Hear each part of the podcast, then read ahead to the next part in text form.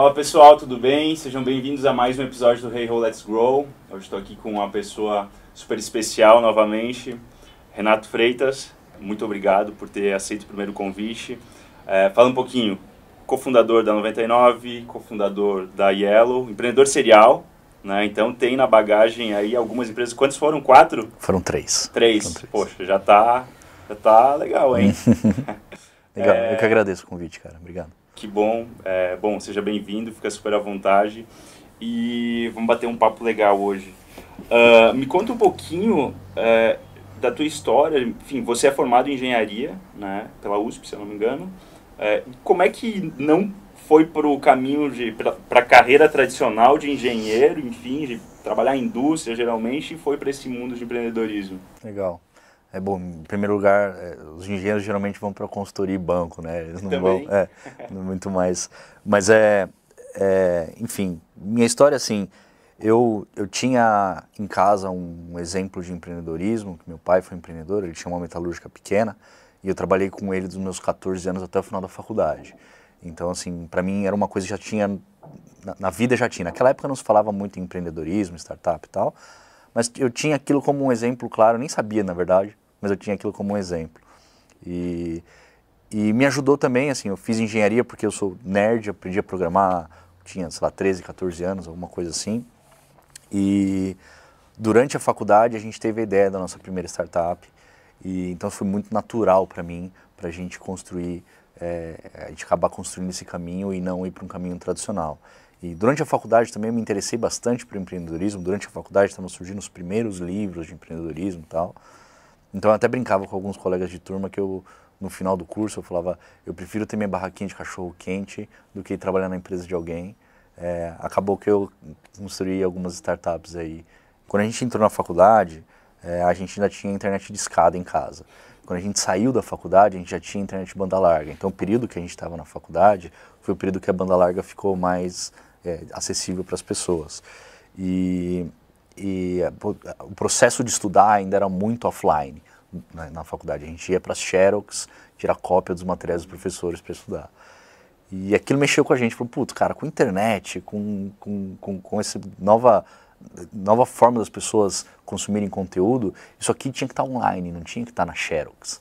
E a gente construiu uma plataforma para as pessoas compartilharem material de estudo. Então, basicamente, o EBA é isso. Então, o jeito que eu gosto de explicar ele é assim, é, pensa que é o YouTube, só que em vez das pessoas subirem vídeos, as pessoas sobem slides de aula, sobem é, resumos, monografias, Provas antigas. provas antigas, exercícios resolvidos, esse tipo de coisa. Qualquer coisa que sirva para estudar. E lá foi uma ótima escola para gente, sem a gente saber também, a gente estava aprendendo coisa pra caramba lá. Então, a gente chegou, a gente, a gente se tornou um, um site de porte médio, vamos dizer assim, tinha 7 milhões de visitantes únicos por mês, então, enfim, não era pequenininho, não era um grande portal, mas é, serviu para gente, serviu para gente ter os nossos primeiros aprendizados de como construir um produto e uma tecnologia para servir milhões de usuários. Vocês Então- monetizavam de alguma forma? A gente monetizava com publicidade. Então, isso foi um dos, um- um- uma das características não muito boas do IBA, é que eh, a gente não conseguiu fazer um modelo de negócios eh, bastante robusto para fazer a empresa escalar bastante. né? a gente basicamente monetizou com publicidade, então era como se fosse um grande blog, vamos dizer assim, o site. Eh, servia para dar um dinheirinho para gente, servia para manter um time relativamente pequeno, mas não servia para tornar um negócio muito grande. E até por conta de, depois que a gente percebeu isso, a gente falou, cara, agora a gente tem que começar a olhar para outras coisas. É, e foi aí que veio a ideia da 99. E aí a gente lançou em 2006 o EBA, em 2012 a gente lançou o 99. E em 2012 o que aconteceu foi o Ariel, a gente estava nessa vibe já de é, a gente precisa achar uma próxima coisa, já que esse negócio aqui não ficou grande o suficiente. E aí o Ariel foi para a Alemanha a passeio e por recomendação de um amigo lá ele usou o primeiro aplicativo de táxi do mundo, é, que chama MyTaxi. Eu acho que tem até hoje. É, e aí no mesmo dia ele mandou uma mensagem, falou, cara, achei, essa aqui é a próxima coisa que a gente tem que fazer. E aí similar à ideia de, da, da, da internet banda larga ter, ter motivado a gente a construir uma coisa nova, é, em 2012 estava acontecendo a mesma coisa com o smartphone. As pessoas estavam deixando de usar o feature phone, né, aquele telefone sem, sem touch, é, para usar o smartphone. E, e, putz, aí meu lado nerd falou, cara, quero fazer um aplicativo. E assim que ele voltou da Alemanha, a gente começou a usar o nosso tempo livre, assim, nossas noites e madrugadas, para a gente desenvolver o protótipo. E isso era, sei lá, abril por aí, de 2012. E aí a gente preparou tudo. Em julho a gente ficou cadastrando os primeiros motoristas na plataforma e em agosto a gente lançou para o público. Legal. Então, isso lá em 2012. E como é que e... foi esse início, né? Beleza, foi... É, primeiro, o Ariel era só... Vocês já eram sócios? Já, é, o Ariel foi meu colega de turma. Legal. A gente lançou junto o EBA, a gente, enfim, a gente fundou tudo junto aí. O EBA, 99, a Yellow, tudo Casamento junto. de longo prazo. Cara, é, é, é similar a um casamento, cara. Muita gente fala, cara, sociedade é igual ao casamento. É. E, e, eu falo, cara, eu acho que sociedade é mais difícil que casamento, na real. Sabe por quê? Porque, cara, é, é, primeiro que quando você tem essa carga de trabalho que a gente tem, você passa muito mais tempo com seu sócio do que com seu esposo, sua esposa. É, e ao longo de um casamento, é, você toma algumas decisões difíceis. Mudar de casa, ter filho, pô, talvez alguma doença que tenha, às vezes tem algumas decisões difíceis. E com sócio, você toma uma decisão difícil, cara, cinco por dia. Então é, uma, é um relacionamento mais difícil, assim, uhum. tipo, contratar, demitir, decisão de estratégia, um monte de vamos para lá, vamos para cá. Então, é, eu posso até dizer que, que, o, que, o, que a sociedade te prepara para o casamento, vamos dizer assim, porque é, de alguma forma tem algumas similaridades. É, mas enfim, ele, a gente fundou, é, fundei com ele as três startups. Legal. E, e, como é que foi esse MVP da, da 99? Que, que como é foi esse início? Cara, foi, foi desafiador. O principal desafio no começo foi. É, um dos principais desafios, mas que foi bastante difícil, foi convencer os motoristas a comprar um smartphone. Porque é, lá em 2012, as pessoas que eram nerds, early adopters, as pessoas já tinham smartphone, mas a, a pessoa comum, a pessoa que não, não é early adopter, é, ela não tinha smartphone ainda. E os motoristas se encaixavam nessa, nessa categoria. Então, não é que eu tinha que convencer o cara a usar 99, eu tinha que convencer o cara a comprar um smartphone e aí usar 99. Então foi bastante difícil lá em 2012. É, acho que isso foi um dos principais desafios, porque, é, para você ter ideia, é, era, era tão difícil convencer, a gente tinha que a gente tinha um papelzinho que a gente entregava para os motoristas escrito telefone Android 2.2 ou superior, sei lá o que. Entregava na mão dele para ele levar na loja, porque além de ser um smartphone, tinha que ser um smartphone com algumas características. Né? Que hoje em dia, você, cara, meio que você compra qualquer smartphone, funciona qualquer aplicativo. É, naquela época, se pegasse um Android 1.6, que é o que tinha na época lá, o 2. sei lá o que, é, não funcionava.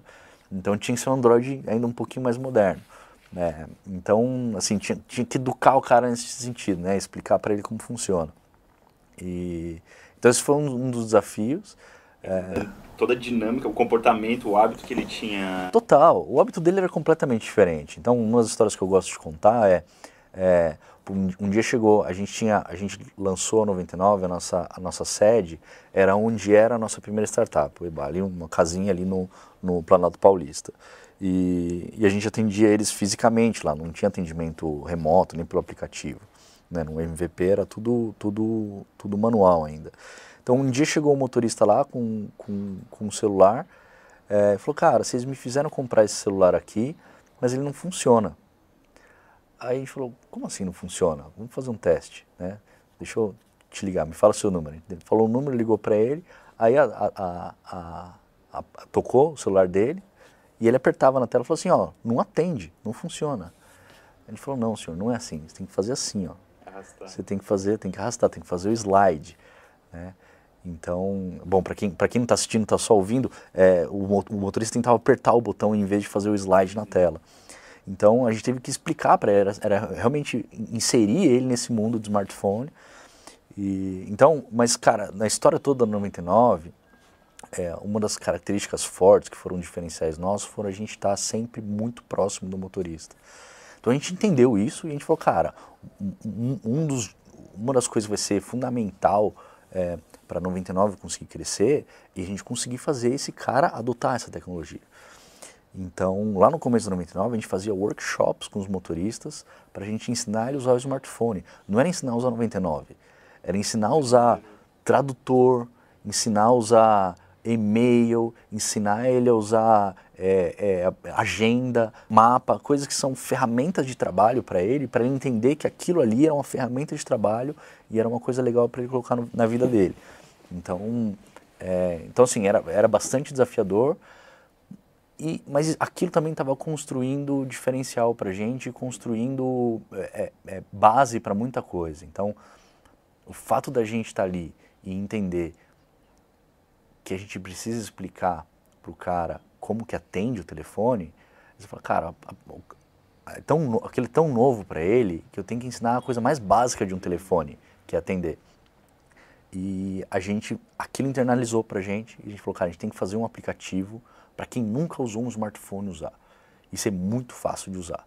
Então nosso aplicativo era muito mais fácil de usar do que qualquer concorrente, porque a gente fazia um esforço muito grande para o nosso produto ser muito bom para o motorista. E como é que vocês faziam para chamar esses, esses primeiros motoristas? Como você falou, poxa, o cara não sabia. Primeiro, não tinha como achar vocês, né? Segundo, não sabia utilizar o smartphone. O que, que era? Poxa, ganhe dinheiro, igual essas publicidades da internet aí, ganhe dinheiro. Cara, teve duas coisas que funcionou. A primeira é, cara, bom e velho panfleto.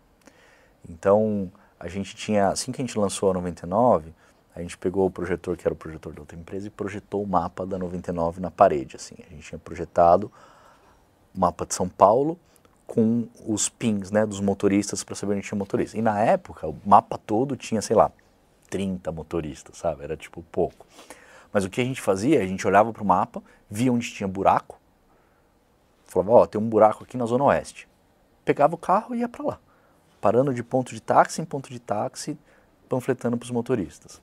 E a gente tinha um negócio que eu acho que na época foi bastante esperto. A gente falou, cara, se a gente fizer um panfleto para o motorista, é, cara, se a gente jogar um panfleto na sua mão, você, muitas vezes você não vai nem ler, você vai jogar fora. Então a gente fez uma carta para os motoristas. Então a gente ia na, no ponto de táxi e a gente, a gente entregava uma carta para ele. Então esse, esse cara, dobradinha, bonitinha, ele abria, parecia uma carta com assinatura e tudo. E aí o cara pegava e lia. Então era, era mais legal, era mais chamativo. Então isso foi uma das coisas, a gente fez bastante isso.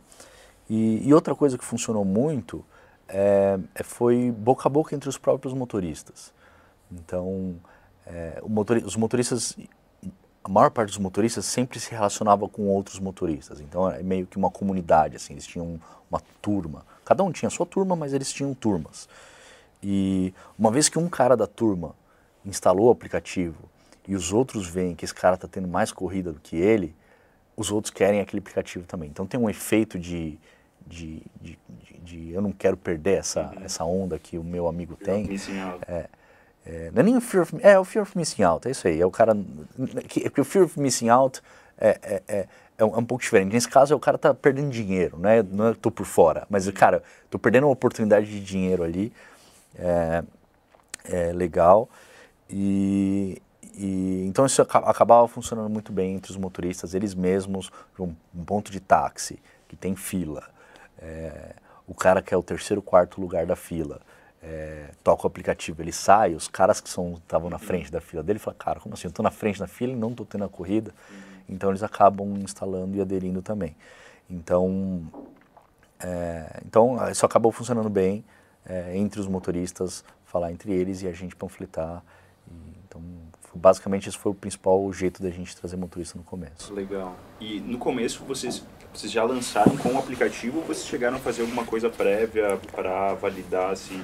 Como falei, esse lado nerd nosso falou mais, forte, mais forte. A gente tinha o app antes de qualquer outra coisa porque a graça no começo, no, na, na, na, construção do protótipo, é, a, a, graça nossa era na construção do protótipo.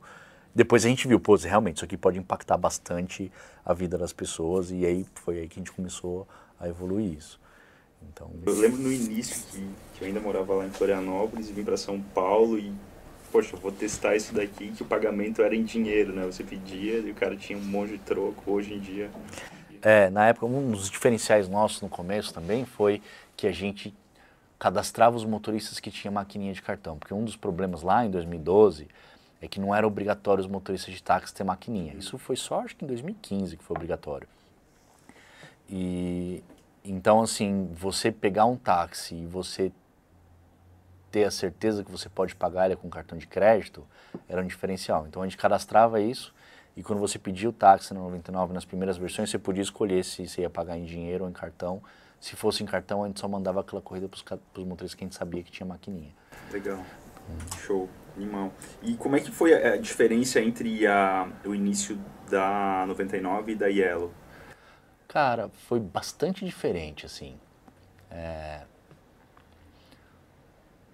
Na 99, a gente foi, foi, um, foi, um, foi um, um começo bem, como é que eu vou dizer, mais tradicional, assim, vamos dizer. Porque, cara, a gente colocou um protótipo no ar, a gente testou o protótipo, a gente ficou com a empresa com um bootstrapzinho bem chinfrim no começo. Então, durante os primeiros oito meses, alguma coisa assim, da 99, cara, era mil reais meu, mil do Ariel, mil do Paulo, para gente bancar a operação da empresa. É, era esse o funding que tinha. Todos nós tínhamos algum lugar que dava salário para gente. É, e a gente colocava isso e a gente falou, cara, vamos fazer desse jeito, super light, é, até a gente ver que o negócio é, vai vingar. E aí isso funcionou muito bem. Então a gente foi devagar, pegou um protótipo, pôs no ar, estava aprendendo muita coisa. É, era a primeira vez a gente lidando com aplicativo, era a primeira vez a gente lidando com lojinha de aplicativo. É, era, era tudo novo, assim, era a primeira, tá, até quando a gente fez é, o primeiro aporte da 99, que foi em, em 2013, foi o primeiro dinheiro que a gente pegou é, para a gente montar um time e para a gente levar 99 para outras cidades do Brasil, é, que foi a nossa primeira expansão, que a gente só estava em São Paulo até então. Então, assim, foi meio numa velocidade normal, assim, o começo. Né? Depois, depois acelerou bem. E na Yellow, cara, começou tudo no talo, assim, foi muito rápido. Então, por, por diversos motivos. Primeiro, porque é, a, a, gente era fundador de Segunda Viagem, vamos dizer assim, então a gente já tinha construído uma coisa com bastante similaridade ao que a Yellow vinha a ser. Então a gente já sabia o caminho das pedras para um monte de coisa. É, o fato da gente ter tido esse histórico também ajudou a gente a levantar dinheiro. E o próprio modelo da Yellow é um modelo que não funciona em baixa escala. Então, não adianta você colocar 100 bicicletas na rua. Você tem que colocar milhares de bicicletas na rua, senão o, o modelo em si não funciona. E, e juntou tudo isso, a gente conseguiu levantar muito dinheiro. É um modelo que precisa de dinheiro, é um modelo, mas ao mesmo tempo a gente tinha experiência, a gente tinha é, a bagagem que a gente trouxe do outro negócio, isso atraiu o dinheiro de investidor. Então, já começou grande. Então, é, a Yellow foi, foi muito rápido, muito rápido mesmo. Então, é, a gente começou a trabalhar em janeiro de 2018 é, e nesse ano de 2018 a empresa já tinha mais de 100 pessoas no final do ano. Cara, em um ano ter mais de 100 pessoas já é um negócio, eu acho que tinha quase 200, eu não lembro direito os números. Tinha um time grande de operações de rua tal, mas assim, a gente construiu um negócio muito rápido e... Mas era uma aposta mais difícil de fazer também, né? Porque uma coisa é você ir aos poucos, cadastrando motorista de táxi, você nem precisa de, você não tem muitos, muita coisa para a empresa perder caso não dê certo. É, no caso da Yellow, é, a gente tinha as, as, bicicletas são da empresa, né? diferente da 99 que os carros são dos próprios motoristas, uhum. a Yellow, as bicicletas são da empresa e está colocando elas na rua. Então, se você perder, você vai perder um pedaço da empresa na rua, né? Então, é bastante desafiador. Então, era mais arriscado nesse sentido. É, mas foi muito mais acelerado, muito mais rápido no caso da Yellow. É, a gente está vendo aí. Só por curiosidade, sabia, a gente em 2015, que foi o início do Darwin, a gente investiu numa empresa que é, se chamava Use Bike e era com um modelo similar da Yellow, só que era, ela era focada em colocar as bikes, um estilo mais da, das bikes que são do Itaú, né, que são utilizadas ali, é, mas colocava nos hotéis e daí o pessoal podia utilizar. Não, não teve tanto sucesso quanto a Yellow. Né? É, tem, tem, um valor grande do, do, modelo da Yellow que é não precisar da estação. Uhum. É, primeiro, porque também é um, é, um, é um, pedaço de infraestrutura que você precisa construir e dar manutenção, é, mas principalmente porque você consegue dar muito mais capilaridade de distribuição para a bicicleta se você não precisa de uma estação. Então a uhum. bicicleta ela pode estar é, muito mais perto de você e muito mais conveniente para você pelo fato de você não precisar de uma estação nem para pegar nem para devolver. Porque muitas vezes devolver é o problema. Ou você não sabe onde tem que devolver, ou você chega numa estação, a estação está cheia e aí você não tem como devolver, você tem que procurar outra. Então tem alguns problemas assim que causa quando você tem esse modelo mais é, é engessado, vamos dizer assim. Tem seus benefícios, que você consegue ter uma bicicleta um pouquinho mais com a, com a especificação um pouquinho melhor, assim, no sentido de uma bicicleta com marcha, uma bicicleta é, com mais funcionalidades, vamos dizer assim, é, que, que, aí ela não consegue ser, porque ela precisa ser é, bastante barata, é, mas tem esses problemas de, de você encontrar bicicleta e devolver bicicleta. Sim. É, pegando o gancho já que você tinha comentado sobre já iniciaram a, a Yellow com bastante capital, né? Fizeram uma captação é, que proporcionou a, a escala mais avançada, mais rápida, né? Uh, como é que foi no, no caso da, da 99, né? Bom, pela experiência é, que você teve, porque a gente tem um, um pouco de mito aqui e é, por vezes é verdade, por vezes não, de que o capital para B2C, para empresas B2C, né? É, ele não é tão acessível assim. Realmente exige, exige muito, um capital intensivo né, para escalar o negócio, é, mas por vezes o, até mesmo os VCs do país por vezes não tem tanto tem um mito né, de que não tem tanto apetite a, a esse tipo de risco né? como é que foi no caso da 99 como é que foi é, nessa trajetória? Cara a gente a gente teve a gente teve em alguns momentos um pouco de facilidade em outros momentos uma dificuldade extrema assim de levantar dinheiro eu nunca atribuí isso ao fato de ser B2C eu acho que tem uma diferença que é, é, primeiro existem muito mais muito muito mais negócios B2B do que B2C é, eu vi uma estatística que acho que 25% das startups só parece que são B2C então você tem três vezes mais startups B2B do que B2C é, e geralmente B2B você consegue você consegue mais rapidamente ter um modelo retroalimentando o dinheiro e você começa a ver o unit economics um pouco mais rápido e o B2C muitas vezes tem que apostar no unit economics que vai vir daqui dois anos, caso dê tudo certo. Uhum. Então acho que o nível de risco talvez seja um pouco maior nas empresas B2C é, do que na empresa B2B. Talvez por isso que tenha menos, menos é, tenha percepção de ter menos dinheiro.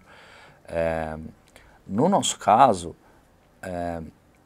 o nosso seed foi relativamente relativamente acessível, assim, vamos dizer, não vou dizer fácil porque nunca é fácil, é, mas a gente conseguiu é, relativamente rápido. É, demorou um pouco até a gente ir atrás do nosso Series A e nosso Series B, mas eles foram muito próximos da Tiger. E o nosso Series C foi um, inferno, assim, foi muito difícil, foi muito difícil porque, principalmente porque o cenário competitivo era muito ruim. Duas coisas, o cenário competitivo era muito ruim, não existe capital no Brasil para esse tipo de, de, de, coisa, tem que pegar fora. É, e, cara, o Brasil nos últimos anos aí, cada hora tem uma novidade que o gringo começa a ter um pouco mais de dificuldade de olhar para cá.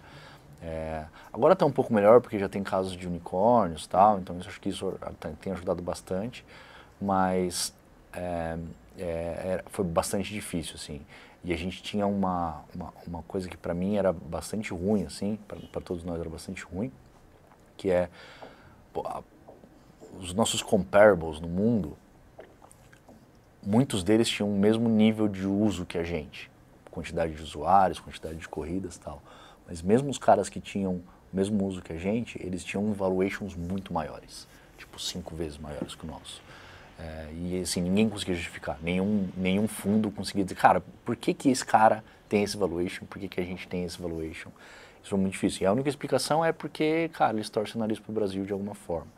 Então, nossa dificuldade, eu acho que foi muito mais por conta de, é, enfim, ter um cenário competitivo ruim. 2016 foi bastante difícil para a gente, porque, é, enfim, a Uber estava ganhando muito mercado, era aquela época que a regulamentação ainda não era clara, é, não existia uma regulamentação clara para transporte de aplicativo.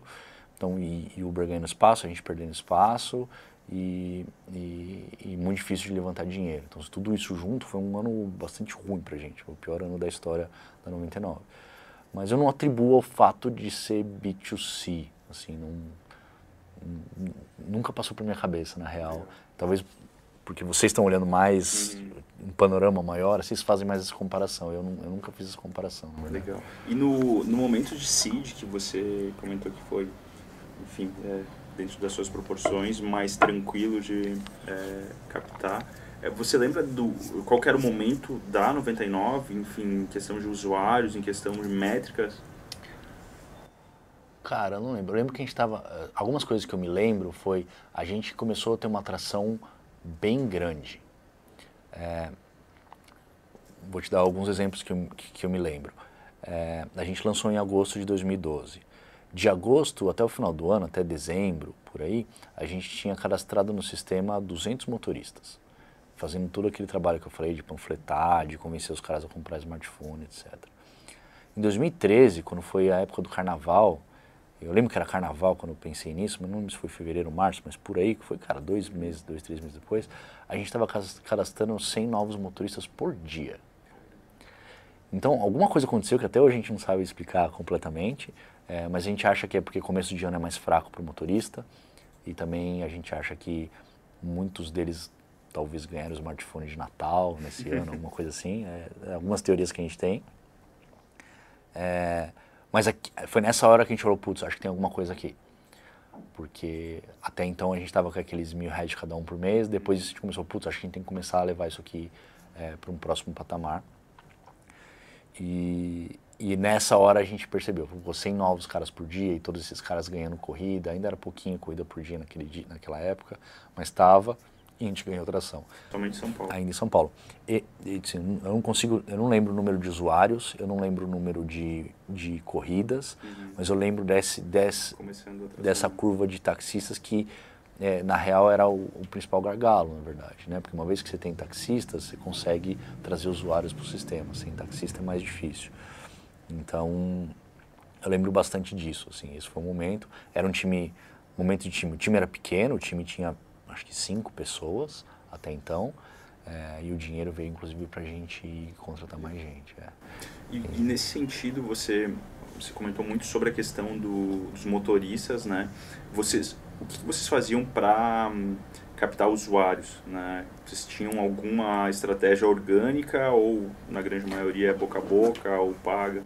Cara, assim, pago a gente não fazia porque a gente não tinha dinheiro. Não tinha dinheiro.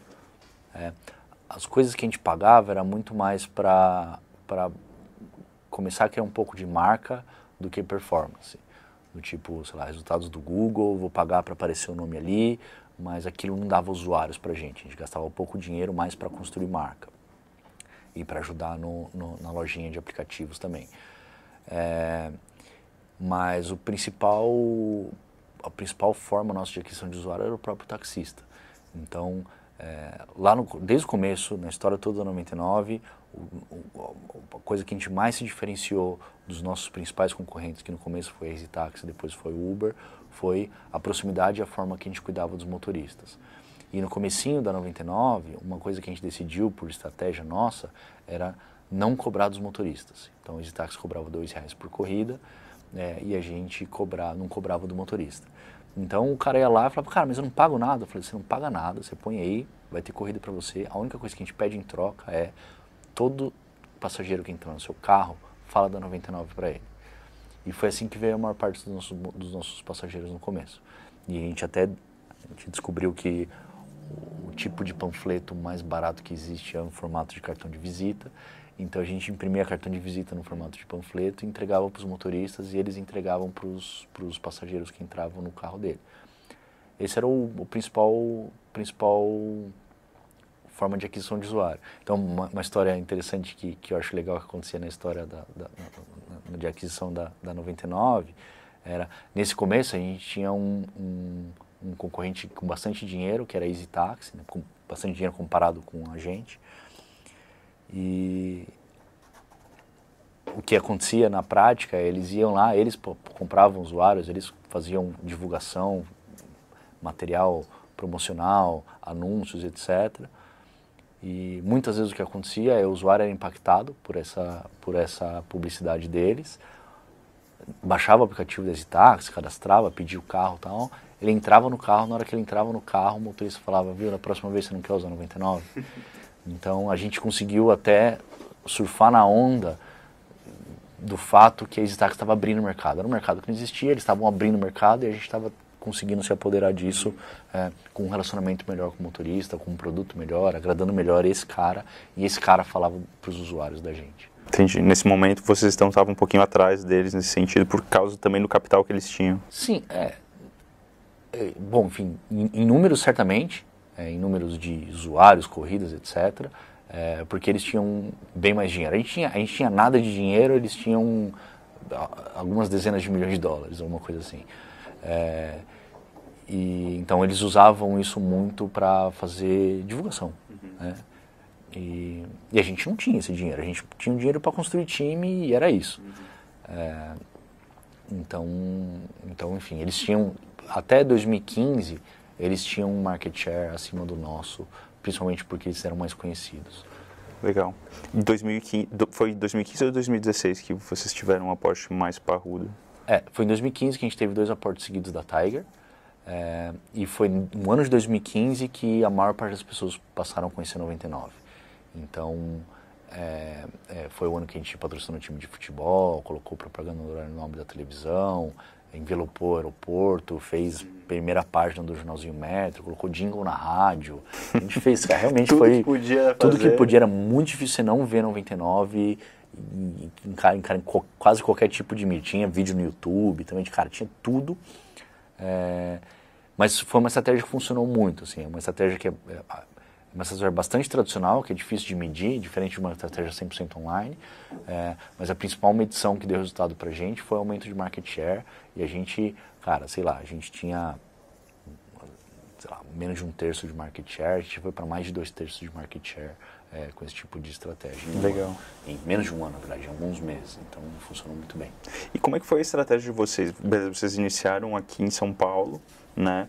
Como é que foi o, qual foi o primeiro momento que você fala, não, vamos começar a expandir em outras cidades, vamos começar a crescer?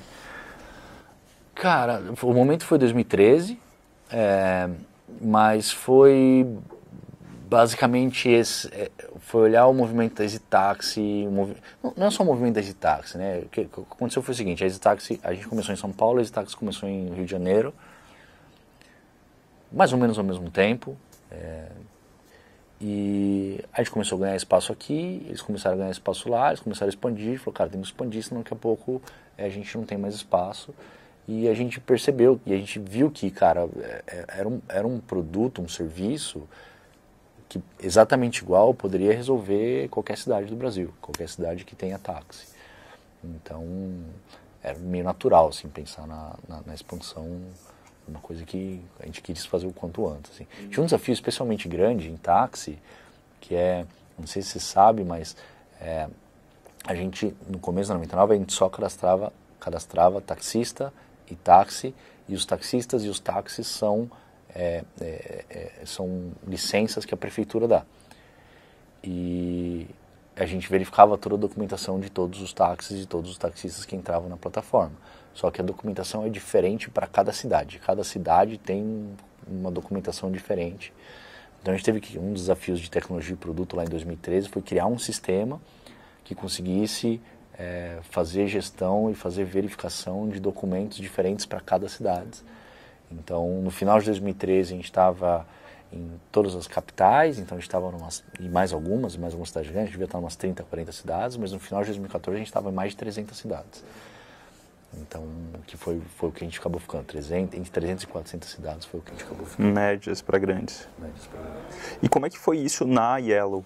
Muito mais rápido né, na questão de expansão, mas é, eu acredito que, no, me corrija se eu estiver errado, mas no, na essência, em algumas coisas similares. Né? Por exemplo, ah, vamos começar em num, numa região específica e a partir do, do case, enfim, da, dos aprendizados, da atração que a gente começa ali, começa a expandir. É, é, é bem parecido, assim. É, a gente conseguiu aprender. Uma coisa que a gente ficou muito bom na nossa história é em aprender rápido. Então, é, e aprender rápido, leia-se ou ouça-se, é, errar rápido.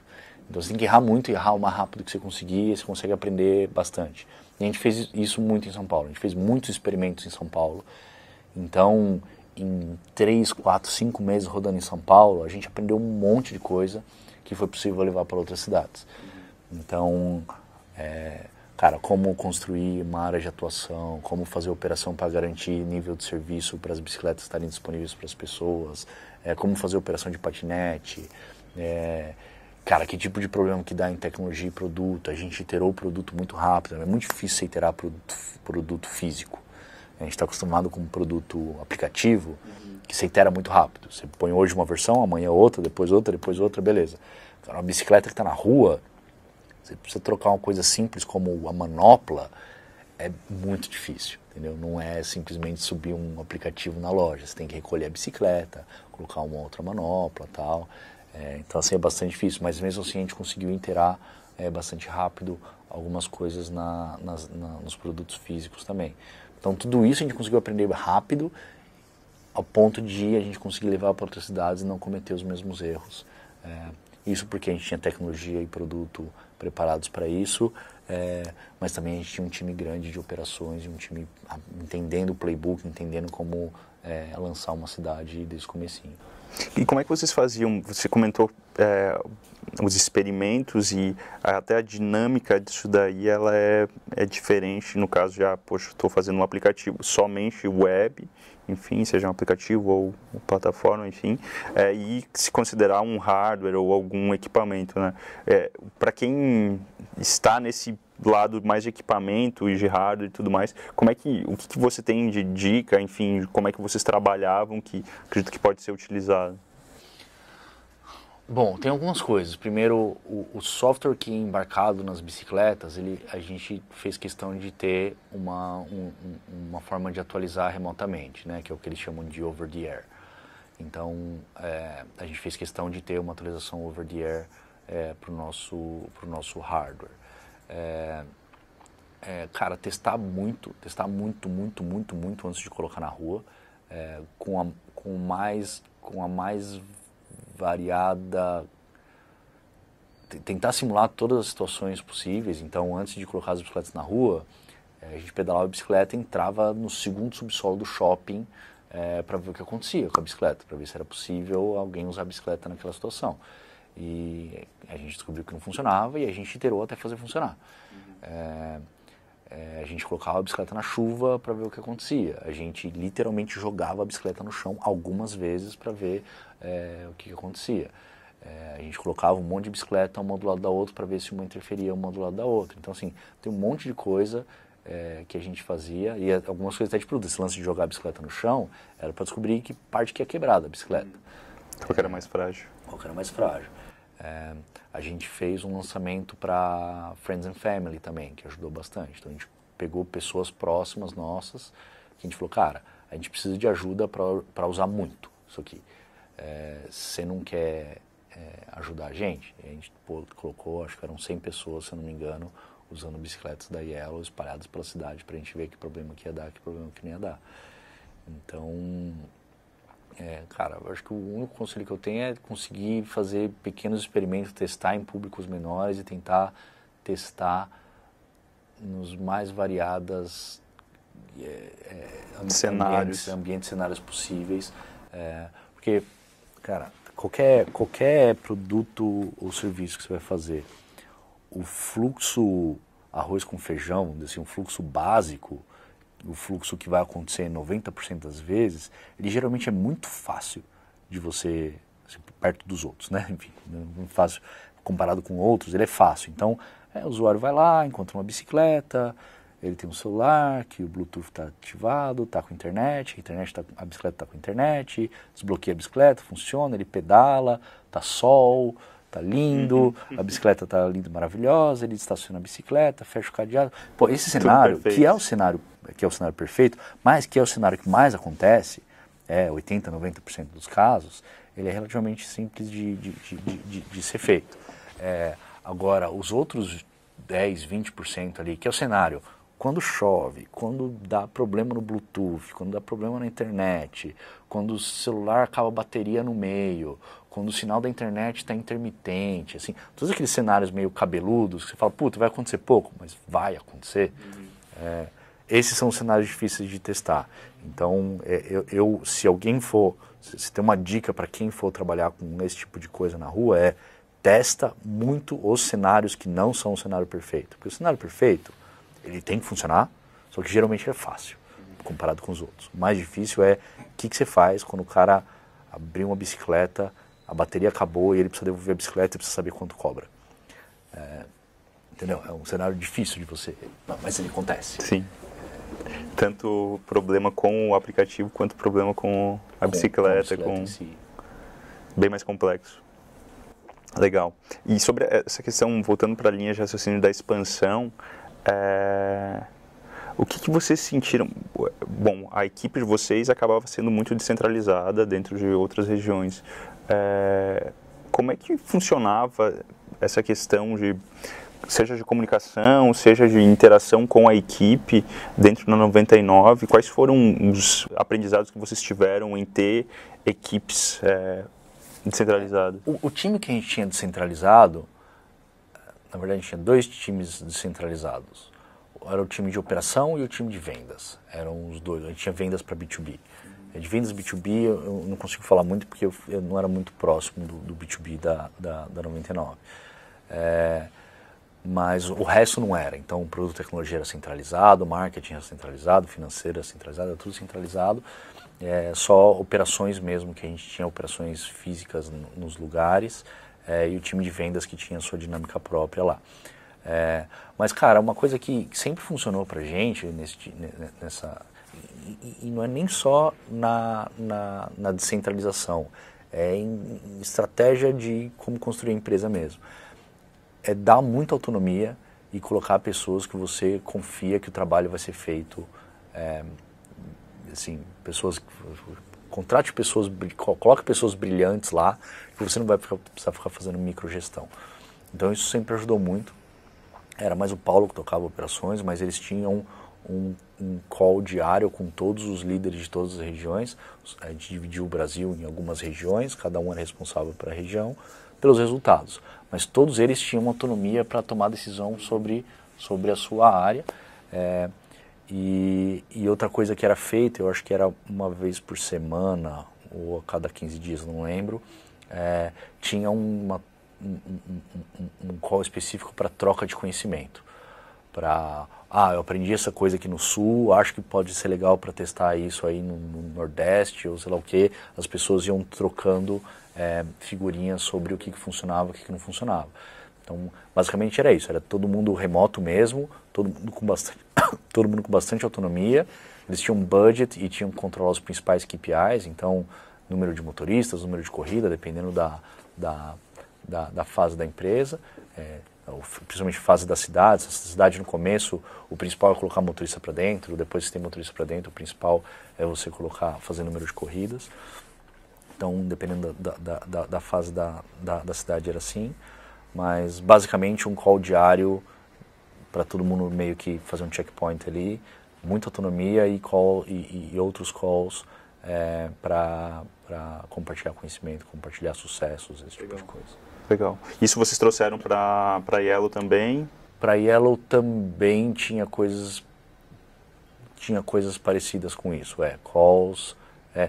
Na, na verdade, na Yellow eles eles fizeram é, o, que, o que foi feito foi é, tinha um time de lançamento, então um time que vai para preparar uma cidade para receber os veículos pela primeira vez. E aí esse time ele ele opera por alguma coisa tipo um mês. E aí tem uma passagem de bastão para um time que vai fazer manutenção e crescimento daquilo.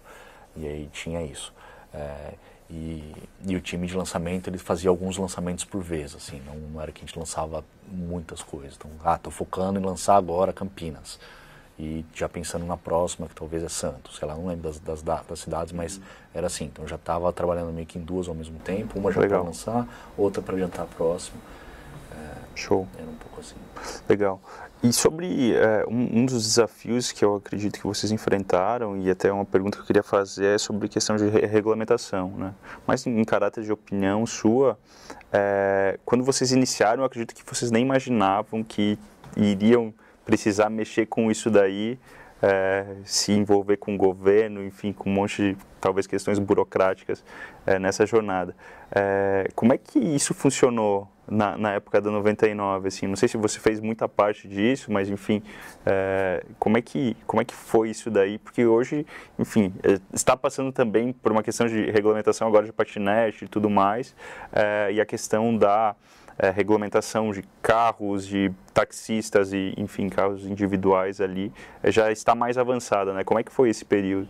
Cara, foi, foi, foi uma das foi uma das coisas mais surpresa para mim, assim, porque eu não imaginava que, assim, quando a gente começou, a gente era táxi, é, a gente fez um trabalho bastante legal de entender a regulamentação de táxi, até para entender se o que a gente estava fazendo era alguma coisa que era permitido ou não, e a gente entendeu muito bem isso e que era permitido.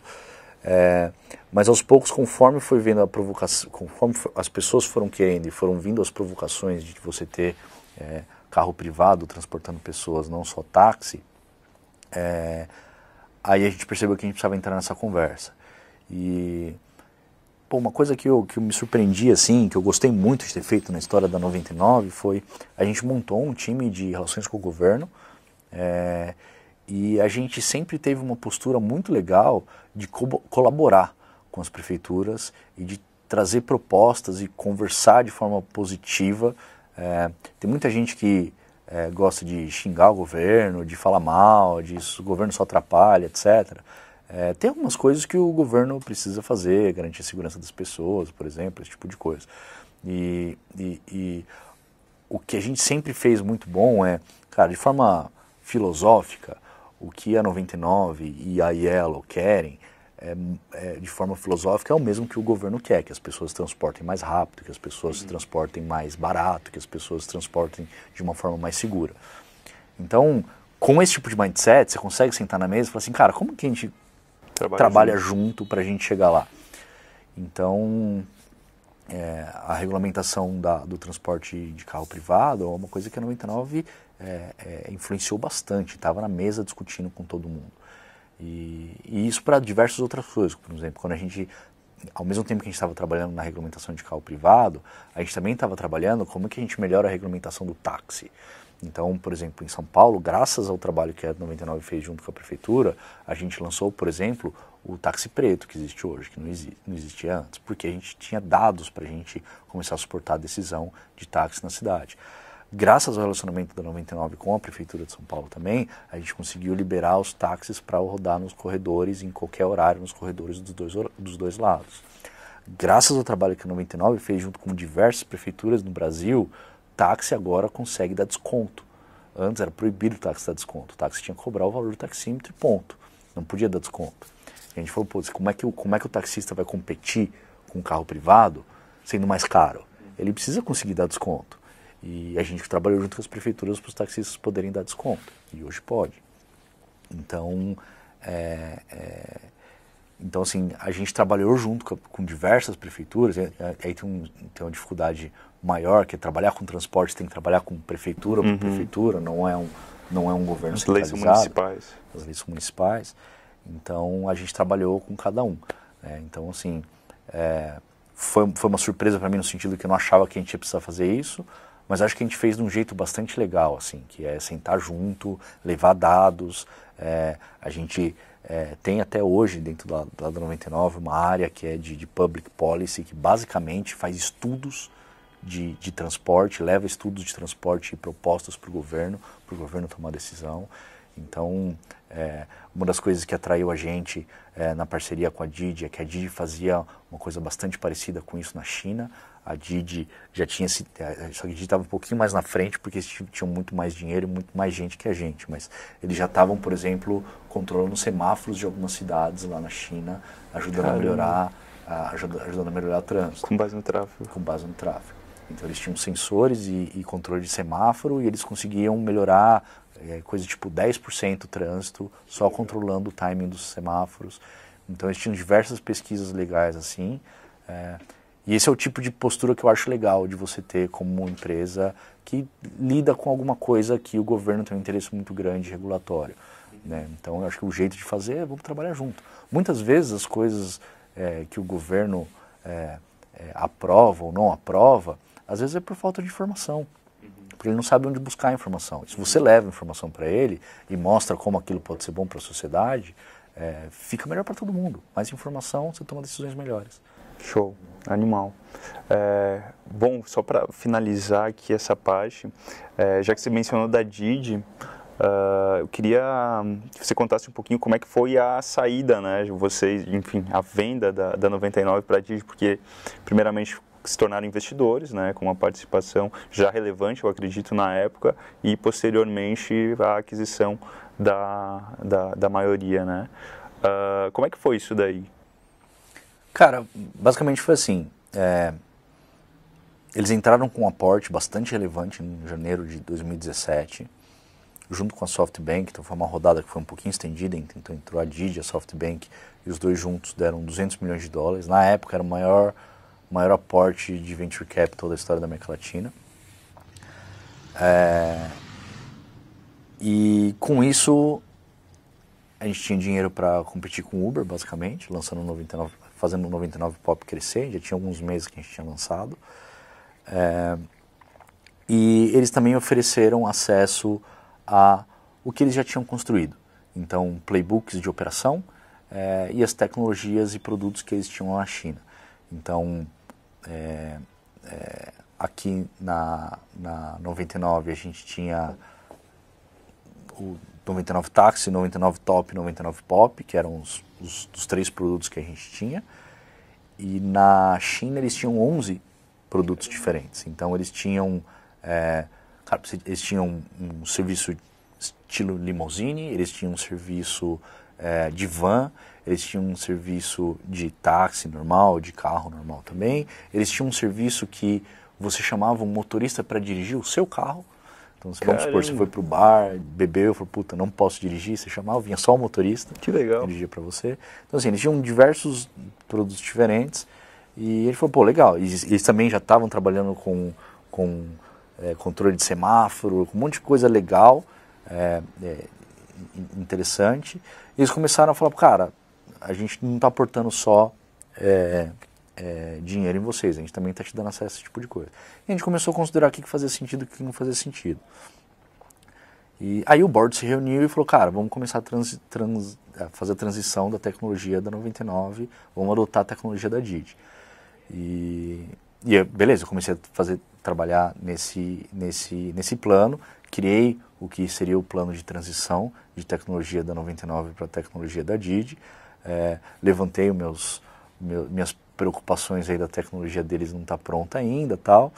E até porque muito das tecnologias dele não estavam prontas, começou a um, dar um pouquinho de, de, de, desacordo, vamos dizer assim.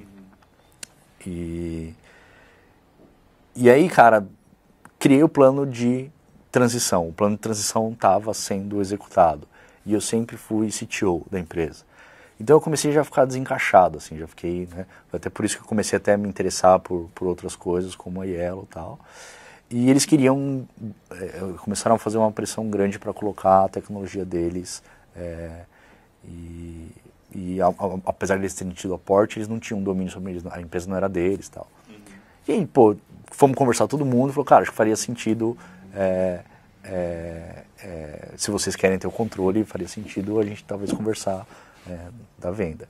E aí, meio que se enrolou um tempo e eles fizeram a proposta para a gente é, no comecinho de 2018, né, finalzinho de 2017, comecinho de 2018, e assim foi feita a venda. E a venda foi uma venda, é, como é que eu vou dizer assim, brusca. Então, eles compraram todo mundo, é, eles pegaram o domínio da empresa e não teve earnout para ninguém, todo mundo no mesmo dia saiu. Então, esse foi, esse foi o processo, assim, foi... Não foi, teve lock-in. Não teve nenhum tipo de lock-in. E aí, eventualmente, eles acabaram fazendo a transição. Depois daqueles pontos que eu levantei de tecnologia e produto, deram um pouquinho de problema para uhum. eles tal. O aplicativo deu uma patinada por um tempinho, mas hoje já está indo muito bem. Tá, enfim, passo por uma fase lá e o negócio volta a pegar a pegar tração. Né? Animal, animal. Show. Fazer um bate-bola agora. Uh, primeira pergunta, livro favorito? Livro favorito?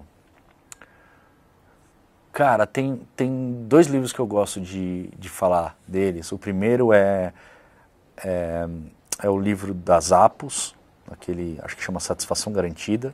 É um livro que conta é, a, a, a, a Zappos é aquela empresa que vende, é um e-commerce de, de sapatos nos Estados Unidos, foi comprado pela Amazon. Mas eles tinham uma obsessão muito grande pela satisfação do cliente. Então, eles criaram coisas como, por exemplo, a, área de atendimento ao cliente é a área que recebe o budget de marketing, por exemplo. Então, os próprios atendentes, eles têm budget de marketing para encantar os, os, os, os usuários, tá? os, os, clientes que entram em contato. Então, é bastante legal. É, e o outro livro, cara, é o livro do Peter, do Peter Thiel, o From Zero to One, é, que, cara, a parte que eu gosto muito dele é aquela, bem no comecinho ele fala sobre é, inovar. Quando você inova, você está construindo o futuro. É, aquilo, aquilo para mim é, é, um jeito de pensar bastante apaixonante, assim. É, é, se, se amanhã as coisas são iguais a hoje, amanhã ainda não é o futuro. Amanhã continua sendo presente. Você constrói o futuro na hora que você transforma as coisas, na hora que você leva as coisas para uma, uma eficiência maior, quando você traz uns produtos que mudam a vida das pessoas, e é isso que você constrói o futuro. Isso para mim é um ponto de vista bastante apaixonante sobre empreender. Assim, então Show. Bastante. Legal. Ferramenta ou aplicativo favorito? Ferramenta ou aplicativo favorito? Cara, minha vida inteira é, eu, sou um cara, eu sou um cara que não sou naturalmente organizado, então eu preciso de aplicativos para me organizar. Mas basicamente minha vida inteira está no e-mail, no Gmail, no Calendar, calendário e no aplicativo de gestão de tarefas. Eu gosto muito do Asana. É, não sei, enfim, eu já, já testei alguns, eu que acostumei mais com o meu tipo de workflow é, foi o Asana. Não sei se tem, cara, Yellow 99, são aplicativos que, eu, que, eu, que eu sugeriria. Também sugere. Também sugiro. É, não sei se me vem mais uma coisa na cabeça, acho que não, cara. Pô, legal. Tem algum alguma newsletter ou algum site, enfim, que você acompanha com frequência, que é a tua fonte de conteúdo? Cara, não tenho, assim. Eu assino o The Brief, é, que gosto de ler, porque às vezes é uma leitura fácil. É, e eu gosto muito do Feedly.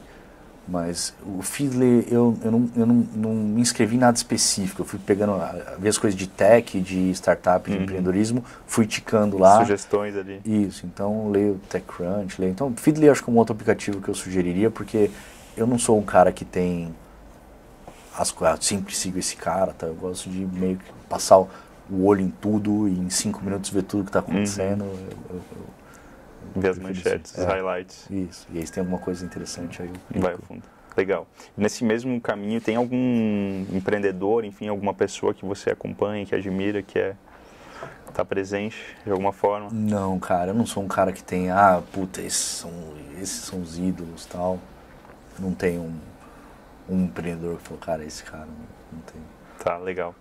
É, por último, tem algum, algum hábito, alguma rotina que você pratica, assim, alguma coisa mais pessoal sua que te ajuda, enfim, a ser um profissional melhor, uma pessoa melhor? Cara, tem algumas coisas. Uma coisa que eu acho que faz bastante diferença na minha vida, é, e, e eu, eu, comecei a valorizar isso no meio da minha, da minha jornada de empreendedor, foi ter um hobby não relacionado a trabalho muito tempo na, vida, na minha vida, quando eu comecei a empreender, falando, não, meu hobby é meu trabalho. É, mas é, é, é, muito legal você ter um hobby, uma coisa que te tira, te desconecta do trabalho. Enfim, diversas técnicas criativas são é, envolvem você de uma hora desconectar é, do que você está fazendo e é muitas vezes aí que vem a ideia. Então, eu gosto de fazer coisas que me desconectem do trabalho de alguma forma. E, e, eu gosto de ter, e eu tenho a sorte de ter hobbies que eu consigo colocar no dia a dia. Então, por exemplo, todas as minhas empresas eu sempre tive um violão do lado da minha mesa, porque eu toco violão e todo dia eu toco pelo menos 15 minutos de violão, que é um negócio que consegue me desconectar. É, outra coisa que eu gosto muito é videogame porque videogame, cara, é um negócio que você precisa se concentrar com o que está acontecendo na tela. Uhum. Senão o, cara, o, bichinho morre lá. Uhum. É, então assim, você não consegue ficar pensando no trabalho e jogar ao mesmo tempo. Você, tá 100% é, presente. Né? Exato, exato. Cozinhar também, eu gosto de cozinhar, é outra coisa que faz, você se desconcentra, você queima, você, você vai fazer errado tal. Então eu gosto de coisas que me, me forcem a desligar de alguma forma. É, outros hábitos são hábitos de empreendedor, cara. Ser curioso, aprender tentar aprender sempre coisas novas, questionar as coisas do jeito que elas são, se incomodar com tudo. A parte de ser empreendedor é meio chata, porque você fica meio, meio ranzinza, né? Porque você se incomoda com tudo, você reclama de tudo. Então, mas eu acho que isso é uma, uma, outra, uma outra habilidade que é legal você treinar no dia a dia. Mas eu acho que o mais forte é isso, cara. Acho que é uma, uma boa dica para empreendedor, que geralmente o empreendedor não valoriza esse tipo de coisa. Uhum. É, a parte do hobby. Então eu acho, acho que é legal você conseguir desconectar de alguma Tem alguma forma. coisa que te tire do. É. Um pouco do, do, da correria do trabalho. Exato. Legal. Renato, muito obrigado. Cara, foi muito legal. Eu que agradeço, cara. Espero que tenha sido bom. Show, animal. Pessoal que está ouvindo, que está assistindo, é... bom, obrigado. Espero que vocês tenham curtido. E é isso aí, vamos até a próxima. Valeu!